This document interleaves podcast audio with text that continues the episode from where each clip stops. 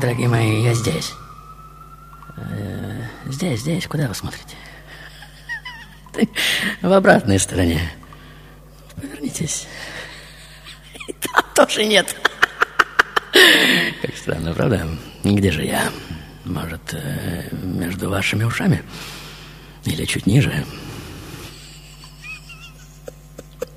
Это так понятно, что эту женщину из первого ряда отправили куда следует. Она вдруг поняла, где я у нее на самом деле, и куда надо смотреть. И Серебряный дождь, как вы знаете, не устает повторять, что не несет ответственности за все, что происходит на территории Фрэнки Шоу, что чрезмерное потребление такого рода развлечений наносит непоправимый вред нашему, ну, этому психическому здоровью. Но все внимание на сцену, дорогие мои, действия уже, судя по всему, началось, и понимаю, что ни у кого из вас нет времени высидеть всю мою сегодняшнюю историю. Я в лучших традициях Фрэнки Шоу опять прибегну к своему излюбленному трюку и сожму на этот раз всю историю человечества до размеров одной единственной недели. Ну уж неделю-то вы можете выделить на то, чтобы увидеть и осознать все закодированные в моем шоу смыслы, и вот она. Вот вся история мира, сжатая ровно в одну неделю, в которой один день равен 660 миллионам лет. Вы можете осознать эту цифру? Но сильнее сжать, извините, нет возможности. Таких технологий еще не изобрели.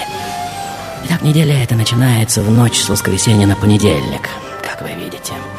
И ровно в ноль часов уже возникает огромное уплотнение, которое еще никто даже не называет планетой Земля. Но она уже существует, как вы видите. О, прекрасно, дорогой мой, прекрасно. И вот весь понедельник, вторник и утро среды, будьте внимательны, не происходит ровным счетом ничего. Но вы видите, а это почти 1600 миллионов лет. И лишь с середины среды, примерно, ну, примерно к полудню, возникают первые примитивные формы жизни, так называемые бактерии. Вон они.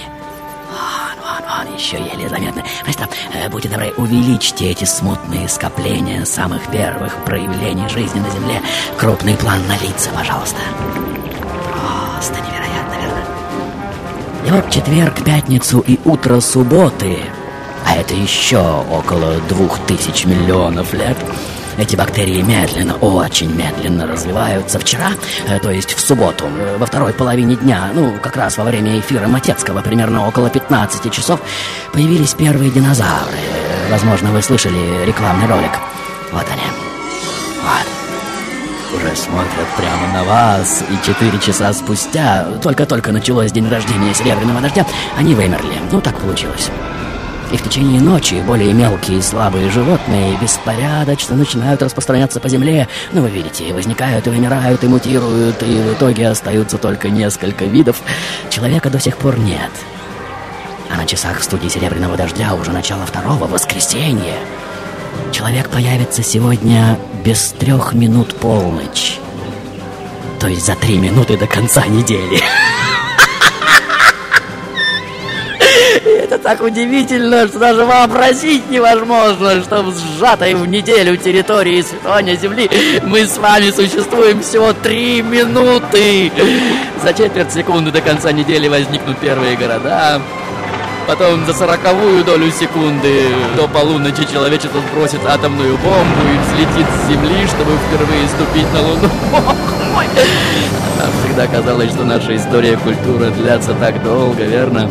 На самом деле, даже мой вступительный монолог на несколько миллионов лет длиннее, чем вся человеческая история на Земле.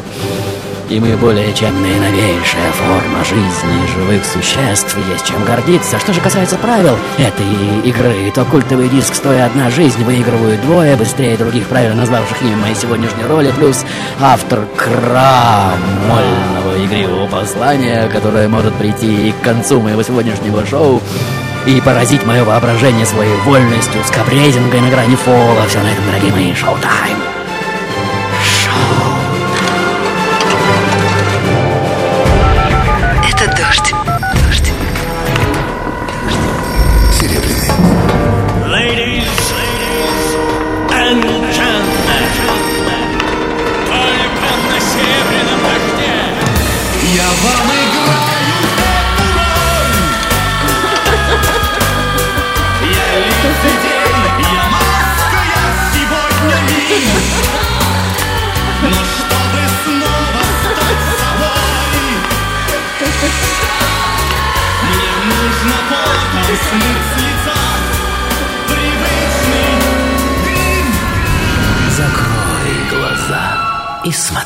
И смотри, и смотри, и смотри, и смотри, и смотри, и смотри.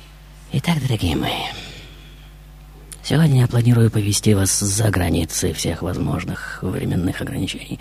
Естественно, без виз и паспортов. Сожмем, разожмем, перетасуем. И тех, кто не прошел стартовый тест, и так и не смог увидеть грандиозное во времени сжатие и поразиться тому, что такое на самом деле время в его божественном понимании, и просьба даже не пытаться заглянуть дальше. Мастер, э, будьте добры, сжимаемся еще сильнее. Прекрасно. И как водится внутрь. Просто замечательно, еще сильнее. Первые бактерии, предвестники бури, уже концентрируются в нижней части живота, как вы чувствуете, просто охренительно. Итак, дамы и господа, как говорится, пусть наступит время, что любимо всеми. Брошенное поле так цветет порой, Ароматом воли, сорною травой, Под трезвон знакомых мерзких насекомых Пусть наступит время, всеми. Опять гениальные стихи, опять совершенно неизвестные из кого, верно? Итак, дамы и господа, ladies and gentlemen, Следуя сегодняшней стартовой метафоре, в этой своей роли я рождаюсь примерно на 38-й доли секунды до конца недели. В провинциальном городке на северо-востоке одной более чем замечательной страны. Отца зовут Фредерик. Вон он, кстати, за столиком у стенки опять заливает свой желудок жидкий металл. Он пехотный капитан, как вы видите, вся грудь в орденах, тело в наколках. Ее зовут Виталий. Она из семьи зажиточных крестьян, консервативная и крайне деспотичная. Мама! Мама, прошу вас, поклонитесь нашим зрителям! Я вас говорю. Да, не дождетесь. Вечно прямой, пронизывающий вас насквозь взгляд. Просто замечательно. Отец очень рано бросит нас, и, будучи взрослым, я услышу от мамы довольно странную фразу. «Я всегда ненавидела твоего отца, даже когда любила». И, может быть, два последних года я перестала чувствовать эту ненависть. Итак, дамы и господа, вот я уже получаю начальное образование в местной школе, как вы видите, неоднократно награждаюсь за успехи по латинскому и греческому языкам, истории и географии. Примерно к этому времени относится и мой первый литературный опыт, детская фантазия об идеальных родителях и о собственном будущем.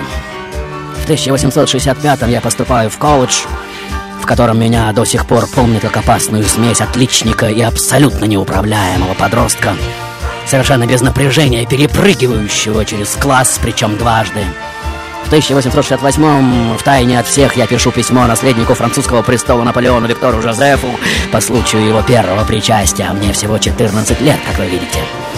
Вот на календаре уже 29 августа 1870 года, мне 16, и, как кажется, ни с того ни с сего я уже сбегаю из дома, не имея ни денег, ни одежды, пытаюсь без билета доехать до Парижа, но задержан полицией и возвращен домой. 7 октября бегу второй раз, на этот раз в Бельгию, там пытаюсь найти работу журналиста, но в ноябре полиция снова возвращает меня домой. 21 февраля я бегу в третий раз и вроде бы удачно приезжаю в Париж, живу на угольных баржах, но отсутствие денег и холода сами собой ставят меня на колени. Я уже готов вернуться домой сам. Но совершенно неожиданно выигрываю литературный конкурс, печатаюсь в газете и тут же попадаю за решетку по подозрению в немецком шпионаже.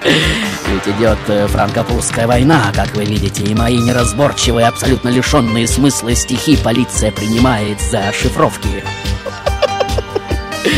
Зато их видит также и некий уже очень известный к тому времени поэт. Читает и не может поверить глазам. Он с огромным трудом находит мои координаты, пишет письмо и до последнего надеется, что никто не приедет, что тинейджер не может так писать такой силой и харизмой, что его разыгрывают какие-то друзья-литераторы, и что это чистой воды мистификация. Но в один прекрасный день я уже появляюсь в его доме, как вы видите, и по литературным кабаре Парижа уже несется слух о том, что этот поэт везде водит с собой полубезумного мальчика, гения, как шарманщик ручную обезьянку.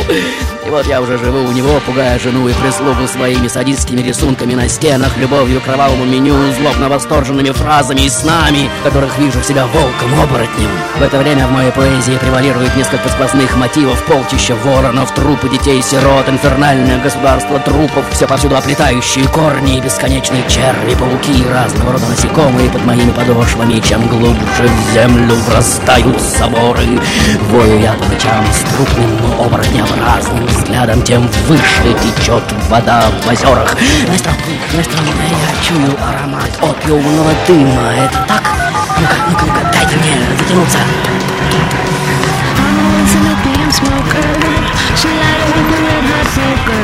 She. She would never take a bath. We would ask her to just laugh because her mama was an opium smoker.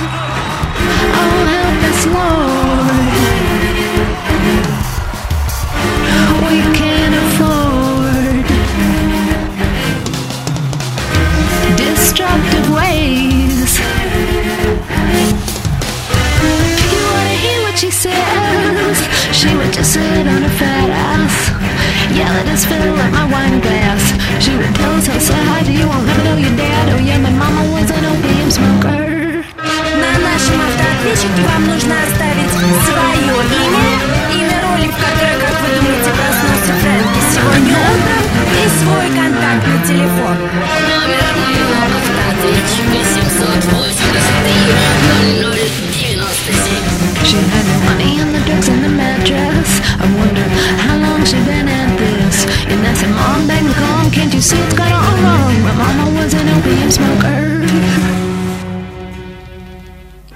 Итак, дамы и господа, конечно же, я не скажу вам имя этого замечательного поэта, с которым разделяю не только пламенный поэтический бред, но и страстную на грани истерического самоистязания постель. Это так естественно скажет кто-то в мире, сотканном из огня и крови. Мастер, вот только не надо баловаться со спичками в моем присутствии. Я же вас предупреждал, что офис дождя сегодня полон взрывоопасными последнерожденными парами. Трам-тарарам! И вот она, вот она, вот она, эта горящая рука, голова, и все тело уже в огне, как вы видите. Давайте, трам-тарарам, зачерпнем полные пригоршни красного заката и разбросаем по Еще больше, маэстро! Мне нужен целый мир,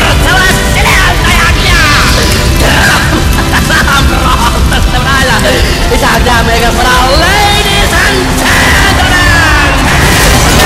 В пламенном любовном единении мы уже кромсаем Париж на кусочки сырого мяса и обжариваем в абсенте и обильном жире, вываливая сочное жаркое прямо на мостовые богемной столицы. Прессу уже тошнит от несварения, как вы видите, она поскальзывается и разбивает свои морды в кровь, пытаясь сбежать от представления нашей буфонно-провокационной связи, что сопровождается постоянными скандалами и истерическими драками. Кровь и слезы — вечный атрибут наших страстных поцелуев. Но в сценарии уже прописано новое событие. Я уже сбегаю от своего похотливого любовника в Бельгию к анархистам, издающим газету «Бомба». Он, естественно, за мной, я в Лондон, он за мной, где взбешенный моим едким издевательством уже стреляет меня, расстреливает левое запястье, после чего в истеричном рыдании пытается покончить с собой, но я связываю его и сдаю в полицию, где он схлопатывает два года строгого режима, сам же возвращаюсь в Шарлевиль, где в состоянии тяжелейшего духовного кризиса пишу самую страшную из своих поэм, в которой бесповоротно отрекаюсь от всего, что сделал до сих пор. И вот мне уже 21 год, как вы видите, я пишу абсолютно непонятный цикл поэм в прозе, после чего мое поэтическое творчество в одно мгновение уже навсегда схлопывается в черную дыру тотального молчания, и больше вы не услышите от меня ни одного слова. И на этом, по большому счету, можно было бы и закончить мой сегодняшний рассказ о поэте, явившем миру вершину поэтической честности, если бы именно здесь не началось самое главное. Итак, дорогие мои, сейчас я советую вам просто расслабиться, потому что угнаться за мной сегодняшним вам все равно не удастся. Так что откиньтесь в кресле и обалдейте от скоростей монтажа, который распрямит на ветру извилины ваших мозгов. И вот в феврале 75-го я уже еду в Германию изучать немецкий язык. В мае, оставшись без средств пешком, отправляюсь в Италию. Достигнув Милана, тяжело заболеваю и снова репатриирован во Францию.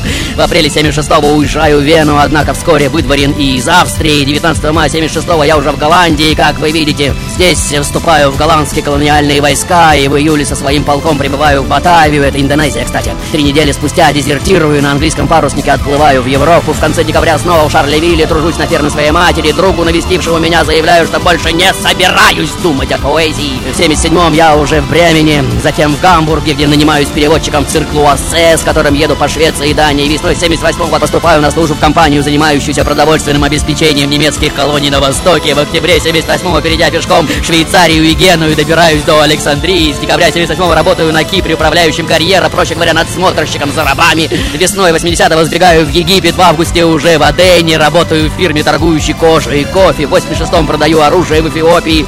Совершенно не знаю, что в этом же году журнал «Мода» впервые публикует ряд моих стихотворений. С 87 по 91 руковожу факторией в Харере. В феврале 91 тяжело заболеваю, саркома коленного сустава. 9 мая в Марселе мне ампутируют ногу. И 10 ноября 91 года в возрасте 37 лет я уже умираю. В марсельском госпитале через месяц в Париже издается первый сборник моих стихов. И, как говорится, начнется жизнь великого поэта, но только уже без моего личного присутствия. Маэстро, что это? Ну что это за мигалки за окнами? О, бог мой! Это милицейские пожарные машины съехались отовсюду и уже разбивают стекла! Я же вас предупреждал, дорогой мой, э, они уже поливают нас из конвойны, идиоты! Они еще не понимают, что все это игра воображения Сандерман! Солдат!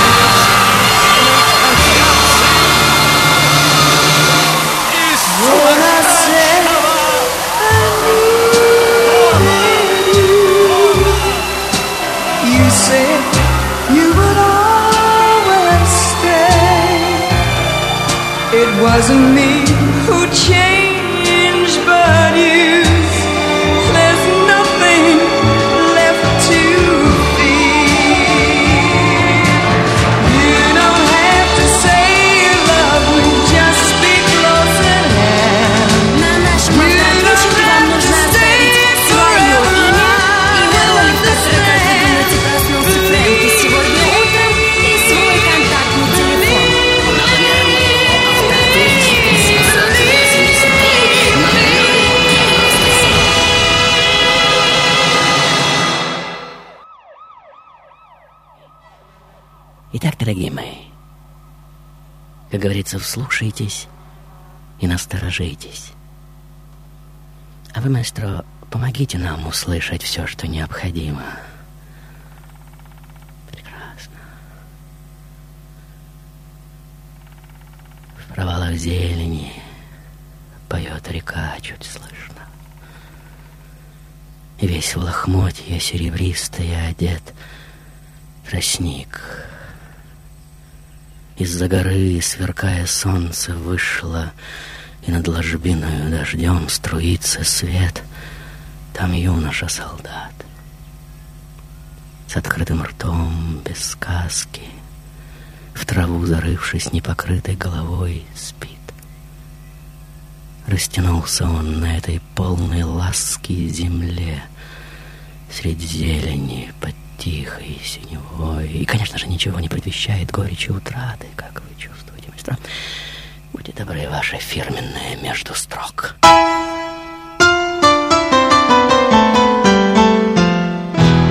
Прекрасно. И смотреть на ваши руки одно сплошное заглядение. Кажется, что их не две, а по крайней мере восемь. Итак, дорогие мои, вот он. Этот настырный мальчишка, что одну за другой чиркает спички одну за другой, и они одна за другой сгорают, а когда коробок опустевает, больше не притворяется, будто он все еще поэт. Хотя впереди еще целых 18 лет сплошной противоестественности. Совершенно уникальный персонаж в истории поэзии, который написал всего-то всего-то ничего. Весь объем моего наследия умещается в несколько тоненьких тетрадей. Но все, что впоследствии будет написано обо мне, вряд ли уместится даже в приличной библиотеке. Тот, кого знаменитые поэты называют проклятым поэтом, и кого сам Бодлер нарекает своей предтечей, кому настоящая слава придет только спустя много лет после смерти. И только к 30-м годам 20 века люди начнут догонять то, что я так естественно извергал из себя в свое время. Тот, кто, вобрав в себя всю поэтическую культуру прошлого, едва выйдя на ее арену, тут же начинает разрушать все ее каноны и традиции со щемящей пронзительностью, уже воспевает некий корабль, отказавшийся от команды, вольно неудержимо несущийся по океану, цинично издевающийся над маяками, теряющийся в бурных водах, настырно прокалывающий фосфорную плесень и солнечную ртуть, подныривающий под карнавально гниющего библейского левиафана, пробивающий багровый горизонт и само небо, трам-тарарам, и устремляясь туда, где уже нет ни пристани, ни дна, ни рассвета, свободный, весь в дыму, туманами одетый, я небо рушивший, как стены, где б нашлись все эти лакомства, которым льнут поэты. Лишайник солнечный, лазоревая слизь Я, продолжавший путь, когда за мной вдогонку Эскорты черных рыб пускались из глубин Я загонял июль в плавшую воронку Ультрамарин небес ударами дубин и вот меня уже совершенно не задевает реальный, живой, видимый мир, но только сама кипящая способность поэзии выразить то, что скрывается за его фасадом. Слова, как вы видите, уже не могут передать то невыразимое, что единственно важно для меня, и вот они уже плавятся от своей собственной скорости и сгорают, как угли, как метеориты, ибо давно обветшали и стерли все свои сгнившие заживо смыслы. Я же окончательно ухожу в своем творчестве от рациональной мысли и прихожу к единственно возможному, к мысли музыкальной. И четкая графика моих стихов уже размывается непрерывным звуковым потоком, в создании которого участвует необычайный воронкообразный, бурлящий, затягивающий ритм, обилие ассонансов и аллитераций. Всюду, как черти из трюма, выскакивают слова с скользающими смыслами. Туманные и действительно пьяные строчки, как струи дождя, хлещут прямо в лицо и норовят затечь в уши, в глаза, в ноздри. И, несмотря на все наши слезные мольбы о пощаде, схватить за самое не хочу, не отпускать и крутить, и выворачивать на черной виселице, сгинув. Висят и пляшут плясуны, скелеты дразнят паладинов, и паладинов сатаны. За галстук дергает их Вильзевул и хлещет по лбам изношенной туфлей, чтобы опять заставить плясунов смиренных и зловещих под звон рождественский кривляться и плясать. Шоу-тайм, дорогие мои, шоу-тайм.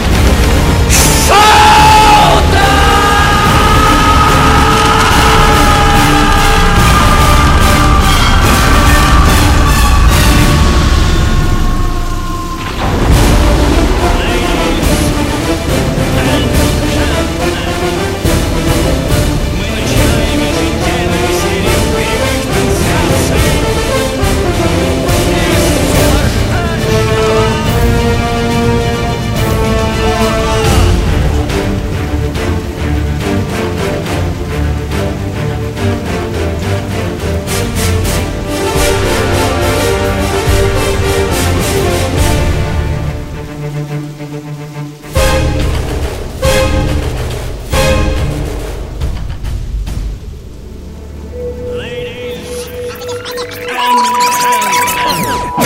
Никогда прежде людям так не хотелось получить все и сразу.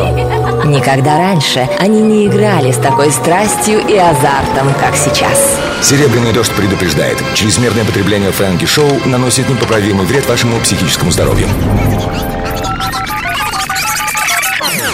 Фрэнки, привет! Привет. Это Серафим. Да, Серафим, узнаю голос. Бернар Вебер, великолепная версия. Привет, Дальше. Фрэнки, это Андрей. Да, Андрей. Сегодня ты Ван Гог. Ван Гог, yes! Надо бы его сыграть. Дальше. Привет, Фрэнки, Да. это Алексей. Да, Я Леш. думаю, что ты сегодня в роли великолепного Бадлера. Итак, дорогие мои, сегодня я тот, кто умер чуть более 130 лет назад. Писал стихи всего 4 года, в молодости пользовался славой демона, скандалиста, разрушителя семей и неспровергателя всех норм. Можете открыть специально заготовленные нами баллоны с пробуждающим сноподобные психоделические откровения газом. Травить так уж всю аудиторию дождя, верно? Замечательно. И чтобы обезопасить свое подсознание, прошу вас, дорогие мои, немедленно закройте форточки моего сегодняшнего эфира от греха подальше.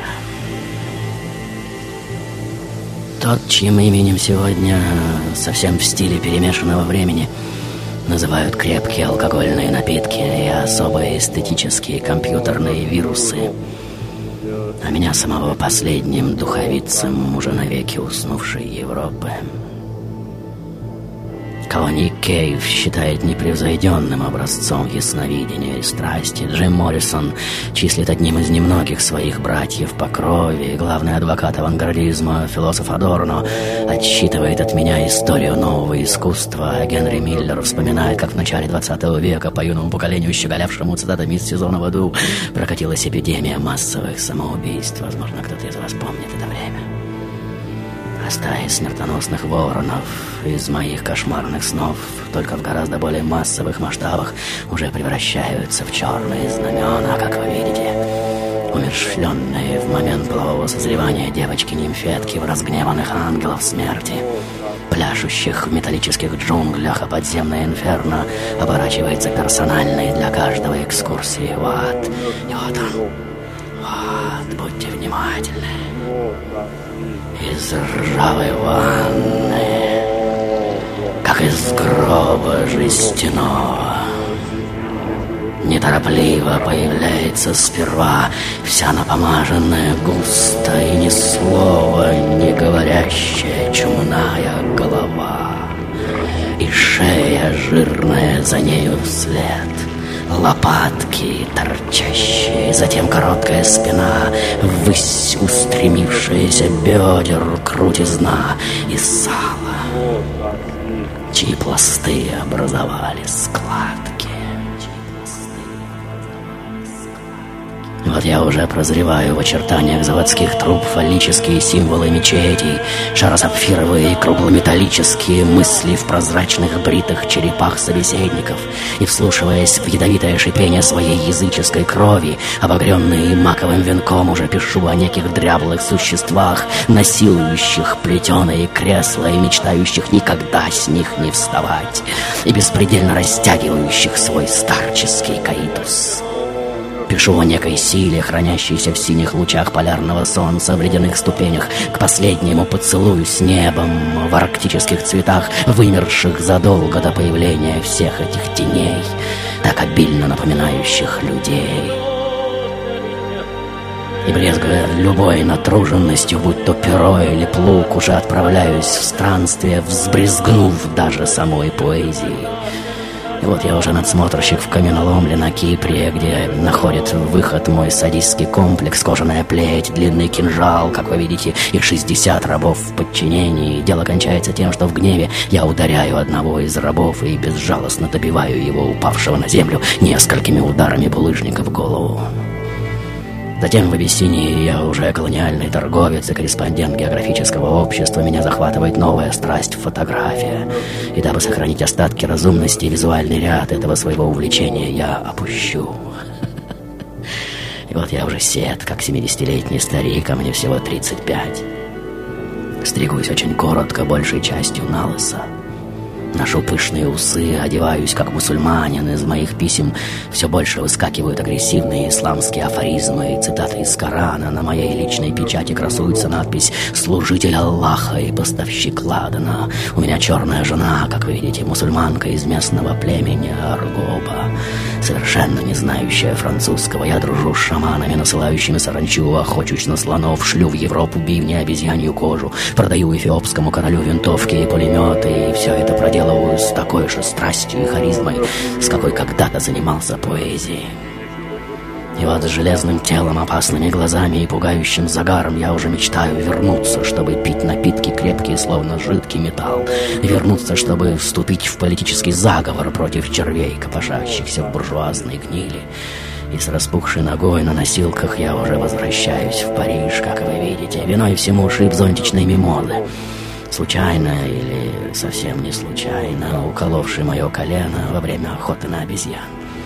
Ампутация не избавит меня от заражения, но лишь слегка затормозит стремительно разрастающуюся опухоль. В последние дни, чтобы ослабить боль, меня постоянно колют морфий, и вот, как вы можете видеть, почти не приходя в сознание после очередного укола, я бесконечно, словно заевшая пластинка, шепчу фразу «Аллах Керим, Аллах Керим, Аллах Керим,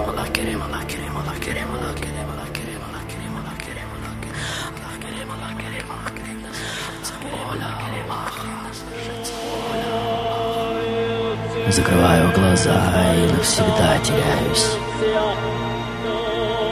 в Сахаре психоделического дурмана смерти.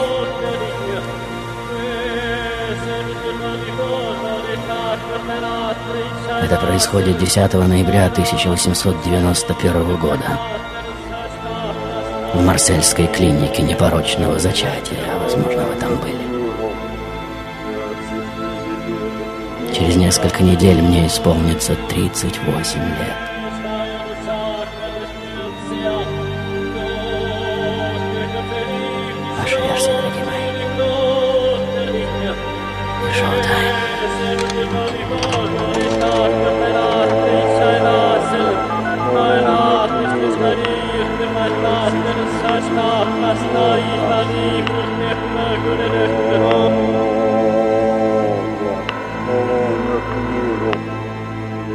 Здрасте, здрасте, здрасте, здрасте.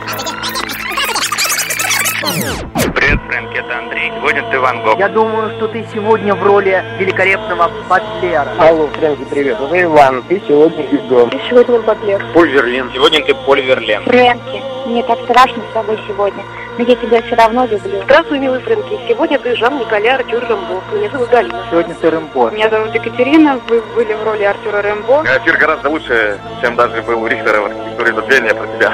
Конечно, ты Артюр Рэмбо. Я думаю, что ты сегодня французский поэт Рэмбо Жан-Никола Арти. Жан-Николя Артюр Рэмбо. Твоя комната полна, и осторожно в ней звучит шушуканье печальных детей. В детские головы за занавеской белой, от грез отяжелев, склоняется не смело. Храня молчание, и я бросаю взгляд на белизну их шеи, где вьется локон длин. И проникает взгляд под легкий снаряд с плеч, переходит на божественные спины. Вот туфелька, чулок. Меня бросает дрожь, воображением воссоздано все тело.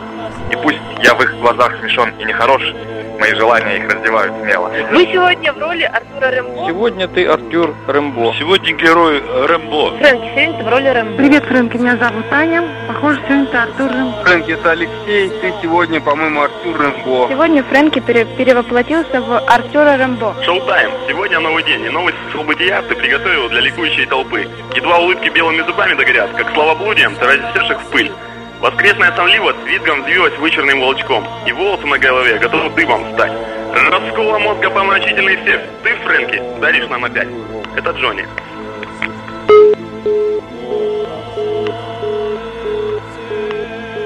Патрик Кантополос, искусствовед, Академия Лярет, Париж, Франция. C'est fantastique. C'est une brillante parodie de la politique contemporaine. Это просто фантастично. Это блестящая пародия на современную политику, религию, науку, искусство, телевидение. Это грандиозная пародия на саму эпоху зрелища. Пародия на самое хитрое изобретение современности — диктатуру зрелища. Ladies, ladies and gentlemen, Silver Rain Radio с гордостью представляет Фрэнки Шоу. Итак, дорогие мои, говоря моими собственными словами, в конце любого путешествия всегда получаешь совсем не то, что хотел найти, но то и только то, что действительно искал. Мистер, вот теперь можете чиркать сколько хотите. Сценарии не прописано. Прекрасно. Когда нечему гореть, это уже никому и не интересно. Итак, дорогие мои, вот они, эти гирлянды разнокалиберных ключей, протянутых сквозь реальность, что покачиваются на тугих шнурах, и не для праздника совсем, не для траура, и не для иллюминации, но для чего-то, чему нет и имени в дневном языке. Кто именно воспользуется ими кому они адресованы, уже не вопрос поэта. Возможно, кто-то из них или из вас, или вообще никто и никогда. И поэты — это, конечно же, стеклянные молотки, при ударе которых золотой гвоздь они вдребезги разлетаются, и нужен следующий. Вокруг этого гвоздя, связывающего вместе мириады человеческой нормальности, блистают зеленью абсента океаны битого стекла, как вы видите, и в них плещутся избавленные от навигации вечно пьяные тела необитаемых кораблей или их устрашающие воображение остовы. Надеюсь, вы еще держите связь, еще на ногах, еще не рассыпались в стеклянную пыль тотальной расфокусированности или лучше присесть на корточки и за что-нибудь схватиться правильно. Правильно, послушайтесь здравого рассудка. Итак, дорогие мои, вот он я.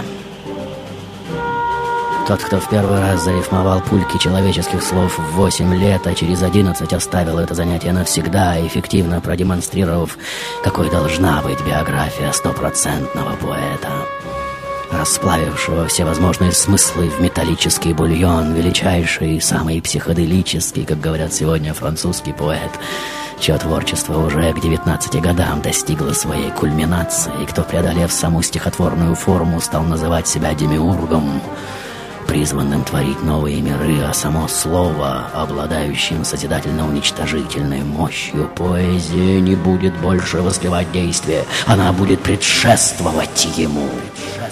Вот он я.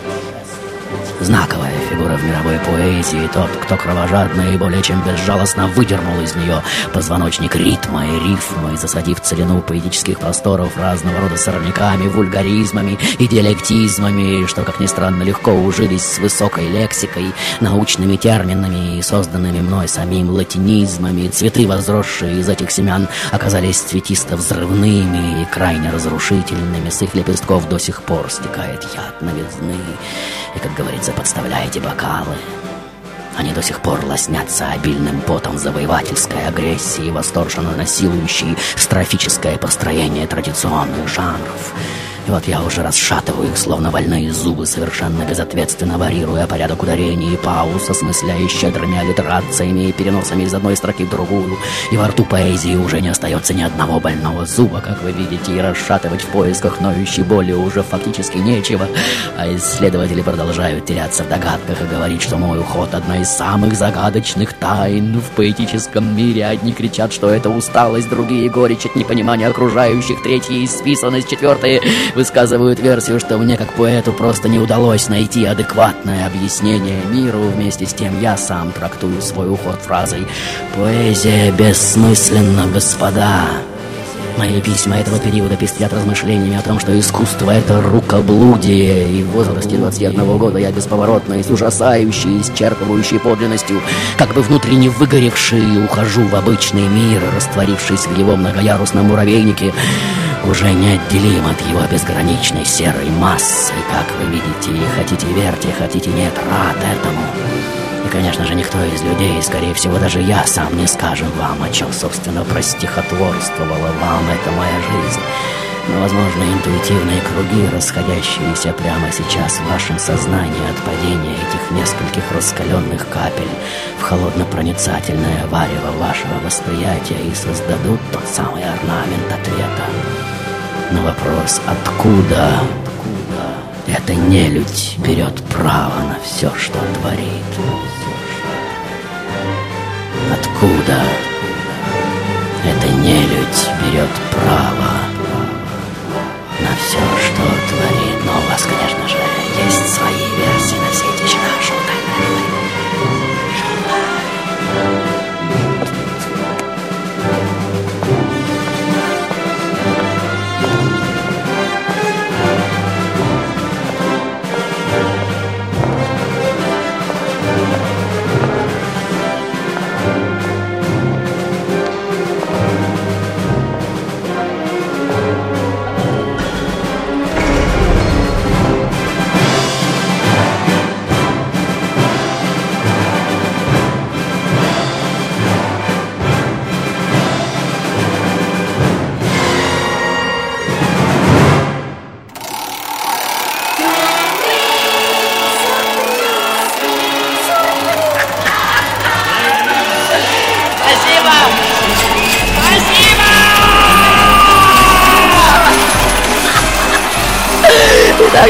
господа, пришло время торжественного провозглашения призеров нашей сегодняшней игры. Внимание, слушаем автоответчик. Здрасте, здрасте, здрасте, Здравствуй, Фрэнк. Да. Сегодня ты Рэмбо.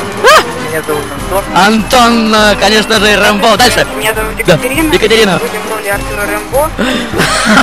Сейчас звонок. Да. Шоу-тайм. Сегодня новый день, и новость бытия ты приготовил для ликующей толпы. Едва улыбки белыми зубами загорят, их в пыль. Воскресная сонливость визгом взвилась вычерным волчком, и волосы на голове готовы дыбом встать. Раскола мозга полночительный всем. Ты, Фрэнки, даришь нам опять. Это Джонни. Спасибо, конечно же, Жан-Никола Ротюр Рэмбо, национальное достояние Франции. Конечно же, первые, что произнесли это имя, абсолютно правы. Они действительно были самыми первыми. Итак, дорогие Антон, Катя и Джонни, в качестве приза сегодняшнюю игру вы получаете от меня и, конечно же, Серебряного дождя Great Hits from Frankie, легендарный альбом со 101 рецептом, как разрушить свою жизнь. За этим уникальным сборником можете приходить по адресу Петровско-Разумовская аллея, дом 12 метро Динамо, в ближайшую пятницу с 17 до 20. Напоминаю также, что любые вопросы по Фрэнки Шоу вы можете озвучить на моем форуме по адресу www.silver.ru, раздел программы Фрэнки Шоу. Все мои новинки можно скачать на сайте легендарного Доминика www.show.ru. От всей души поздравляю с днем свадьбы мою давнюю соратницу по духу, бывшую пациентку моего сумасшедшего дома Дарью Руданову. И как здорово, э, что кто-то имеет эту великую силу духа выписаться. Автора несметного количества сценариев и акций на моем форуме. Здесь она действует под ником Арлет. Итак, дорогие Дарья и Михаил, э, ваше шоу, от которого становятся женатыми, вот оно и случилось, как говорится. От всей души поздравляю и разрешаю забыть уж теперь навсегда свою самую любимую детскую игрушку. Впереди взрослая жизнь. Целую, Даша. Счастливо.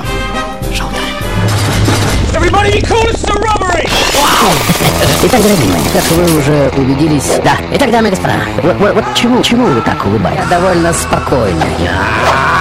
Ну, это понятно. Или, возможно, я опять вас обманываю. Интересно, почему? Весьма искренне. Снова? Да, я иногда вру. Весьма искренне. Как вы уже убедились, иногда много вру. Ну, по крайней мере, такие легенды ходят обо мне повсюду. Ох, интересный ход мысли. Грех на мне, на мне, на мне, на мне. Ну, это понятно. Понимаете? А, вот он, вот он я. Я сегодня убогий дурачок. Это так понятно, так очевидно. Вы не согласны? А зря, как нетрудно заметить. Я сегодня любимец публики и женщин. Ну, по крайней мере, такие легенды ходят обо мне повсюду. Интересно, почему? Вау! Я сегодня э, рад, что вы снова со мной. Не улыбайтесь так хитро. Да, в общем-то, я сегодня... Того, вы не согласны? Согласитесь. И опять. Я сегодня... Того, вы не согласны? А зря. Зря. Гулять так гулять, согласитесь. Да, пора уже. Вот он, вот он я. Что вы смотрите на меня? Не улыбайтесь так хитро. Я сегодня прекрасный и ужасный одновременно. Какой стервец. Понимаете, понимаете, о чем речь? Стервец. Ух, вау, ух, оттянусь по полной. Что вы затихли? Оттайте, прошу вас, опля. Вы перестали краснеть. А зря. Честно скажу. Я сегодня, ну, по крайней мере, такие легенды ходят. Вау!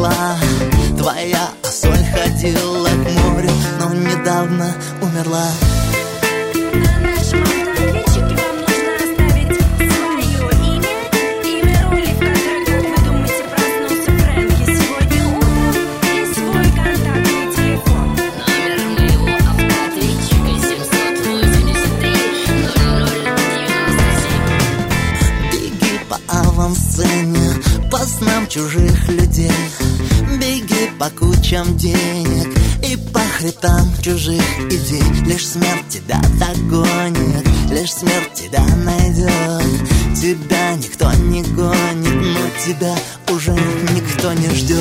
Беги к заветной цели Беги, поджавший хвост В оптическом прицеле.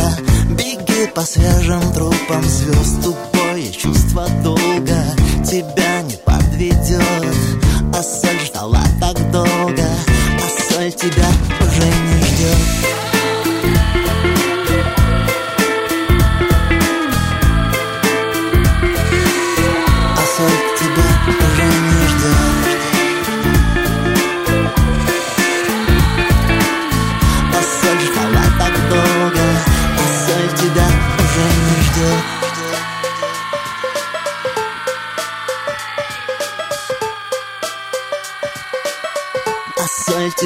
уже не ждет